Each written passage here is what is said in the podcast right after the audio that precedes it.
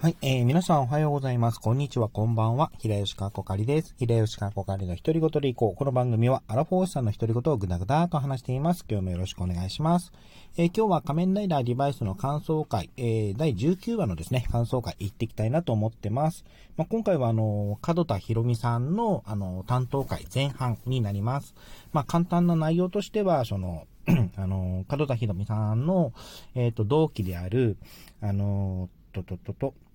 田淵達彦と山桐千草という二人も絡めた、あの、ひろみさんのかんの過去回にもなりますね。あの、なぜひろみさんがその仮面ライダーのヒーローに固執するのか。あの、まあ、デモンズドライバーの影響と思われて、どんどん肉体年齢が70代までなってしまったひろみさんに、あの、変身禁止とも、あの、フェニックスのあの、女医さんから言われったっていう、言われている状態で、それでも、あの、返信をやめないっていう、ひろ、あの、ひろみさんですね。で、それの、まあ、過去回、なぜ、あの、ひろみさんがその、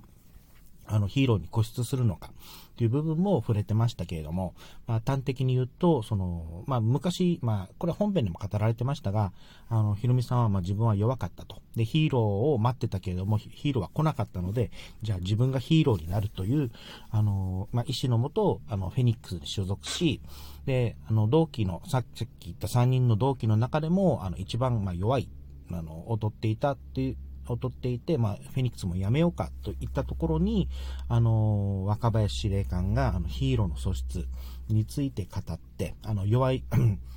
あの、弱さや挫折も、えー、挫折も、えー、を経験し、それでも這い上がるものが真のヒーローだと。あの、まあ、自分のに、あの自分のことを、己のことをよく知っているものがヒーローだという、その言葉を胸に、あの、死に物狂いで特訓して、分担長、あの、分隊長までなって、で、それ、まあ、そこからデモンズに、あの、ドライバー、仮面ライダーデモンズの変身者としても選ばれたという、まあ、その背景を聞くとですね、本当にヒロミさんって努力の人だなということがわかる一方でですね、あの、本当に、ま、自分のことは、その、顧みないという、まあ、無茶をするっていう部分に関しては、まあ、多分そこは、あの、途中でですね、あの、一期が、あの、ヒロミさんを止めなかったところありましたけれども、あの、あの部分とちょっと関、なんだろう、関係するのかなっていう気がふとしています。で、その、ヒロミさんですね。あの、ちぐささんの、まあ、罠にかかってしまって、あのー オルテカに襲撃されるんですけれども、まあ、そこをいち早く気づいた一機が、あの、救援に駆けつけることで、あのまあ、ヒロミさんは今、えっ、ー、と、無事であると。で、あのー、まあ、オルテカが今、ヒロミさんを狙っている。まあ、あの、本当にただ消したいだけなのか、それとも、あの、まあ、ギフ、あの、ギフスタンプを持ってるので悪魔化して、まあ、部下にしたいのか、これはまだ読めないんですけれども、まあ、その、ヒロミさんがまた、あの、デモンズドライバーで変身しようとするんですが、あの、ドライバーがお前の命を食らうという、あの、声を発したことで、次回という展開になっていきました。あのー、今回ですね、本当にヒロミさん周りでちょっと話ししようかなと思ってるんですが、まずあのー、デモ、まあ、ヒロミさん周りというか、デモンズドライバー周りですね、の話しとこうかなと思ってるんですけども、まあ、今回の話でデモンズドライバーについて分かってきたことがいくつかあります。まずこのデモンズドライバー、について、あの、ジョージ狩崎と、あの、赤石長官の話の中で、あの、デモンズドライバーが元に戻るのはそう遠い話ではないという話を、あの、岐阜の、岐阜様の棺の前で、あの、行っていたことが一つですね。で、二つ目に、あの、デモンズドライバーの秘密について、あの、ジョージ狩崎に詰め寄っあの、あ、ひろみさんがジョージ狩崎に詰め寄ったところ、えー、狩崎が、あの このドライバーは本来君のものではないという、えー、答えをしたこと。そして、あの、達彦ですね、同期の達彦が、あの、ヒロミから、ヒロミさんからデモンズドライバーを、あの、奪おうとしたのは、このヒロミさんの体調不良は、デモンズドライバーの変身による副作用だっていうことがちゃんとはっきりされたこと。でそして今回、あの、デモンズドライバーが実際喋ったことという点ですね。ということが分かって、じゃあ次回どうなるか、あの最後のあの予告にもありましたけども、ヒロミさんの最初の最後の返信なのか、あとそのサブあの20話のタイトルにある命の代償とは何かという部分ですね。あの、という、すごい引きで話してるんですけども、まあ、今回それ以外の話ですると、あの、桜ちゃんと、その、アギレラ様の関係がちょっと進んだりとか、あとこの二人の関係を見守ったのを一部始終見ていた、あの、牛島光くんの動向とか、あのー、ちょっと気になるシーンもちょこちょこ入っているっていうところですね。あと、パパさん、あの、玄太パパさんが検査から戻ったところ、あのー、まあ、えっ、と、ひどい虫歯だっていう原因で、ちょっと笑わせるんですけれども、あれが本当に、まあ、フェニックスからそのように聞かされていたのか、その心臓がないことを聞かれたのを隠してるのか、それとも心臓がないことをもともと知ってた上でまだ隠してるのか、まあ、このあたりちょっと不穏なところもありますけれども、まあ、こういった、あの、いろいろ、なんだろう、進展がなんか、しん、あの、ひろみさん会を、を大きく進展させる一方で、これまでの伏線も少しずつ進めてるっていう印象の回でしたね。で、ここからですね、あの、このデモンズドライバーについてちょっと、あの、触れていこうかなと思ってます。まあ、あの、仮面ライダーリバイス、リバイスの感想会でもたびたび、あの、デモンズドライバーについて触れてたんですが、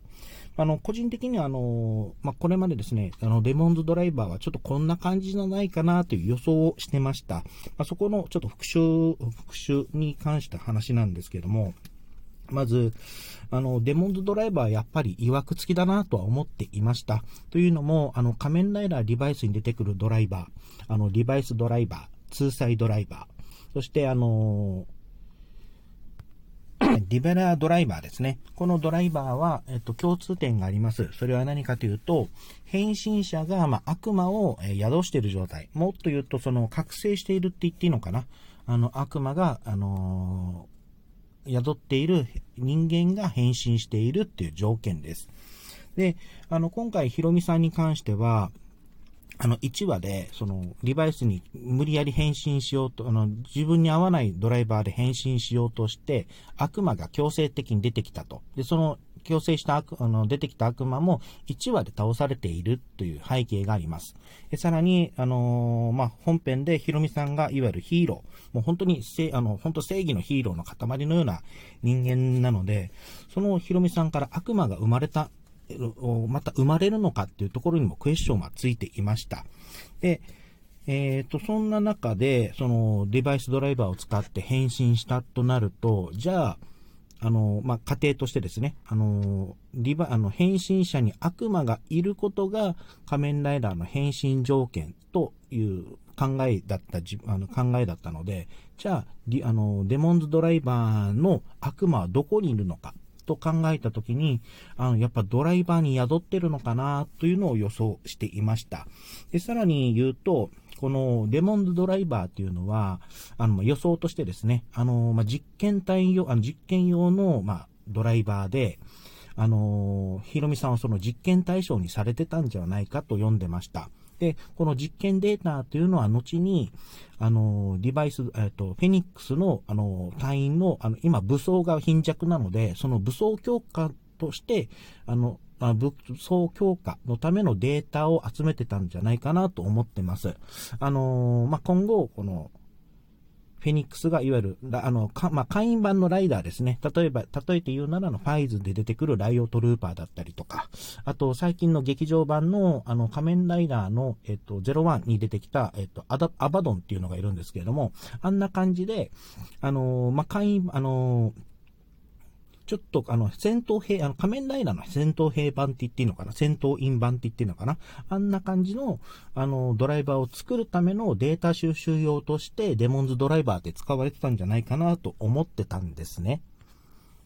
はい。そして、まあ、実験体って書いてあったので、あの、実験体と予想してたので、今後、ひろみさんが、まあ、退場なり、あの、もう本当、あの、退場、まあ、いつ退場してもおかしくないんじゃないかな、っていう不安をずっと抱えてながら、デバイス、本編を見ていたっていうところがありました。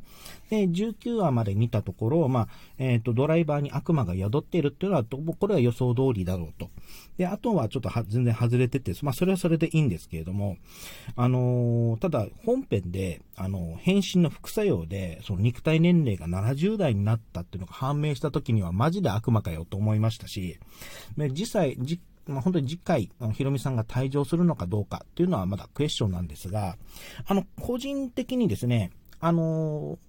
もう一つ、まあ、これは最近の予想になるんですが、ヒロミさんって、あの、敵側に回るんじゃないかなとちょっと予想してるんですね。あの、フリオがいますけれども、フリオが今、あの、倒されて、あの、玉木豪という、まあ、人間に戻って今、普通に生活しているっていうことがあるので、あの、敵側が今、あの、人、敵枠が一つ空いているっていう状態になります。まあ、そのバランスを取るために、誰か一人そこに行く、あの、敵側が新しく、まあ、増える必要がある、まあ、補填する必要があるんですが、まあ、それがヒロミさんになるんじゃないかなっていうのを、あの、フリオの対象、対上会の時にふと思ったんですね。で、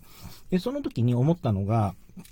あの、まあ、ヒロミさんが、その、まあ、何かしらで悪、あの敵側になると。ただし、デモンズドライバーは、まあ、別の人が使うという想定してたんですけれども、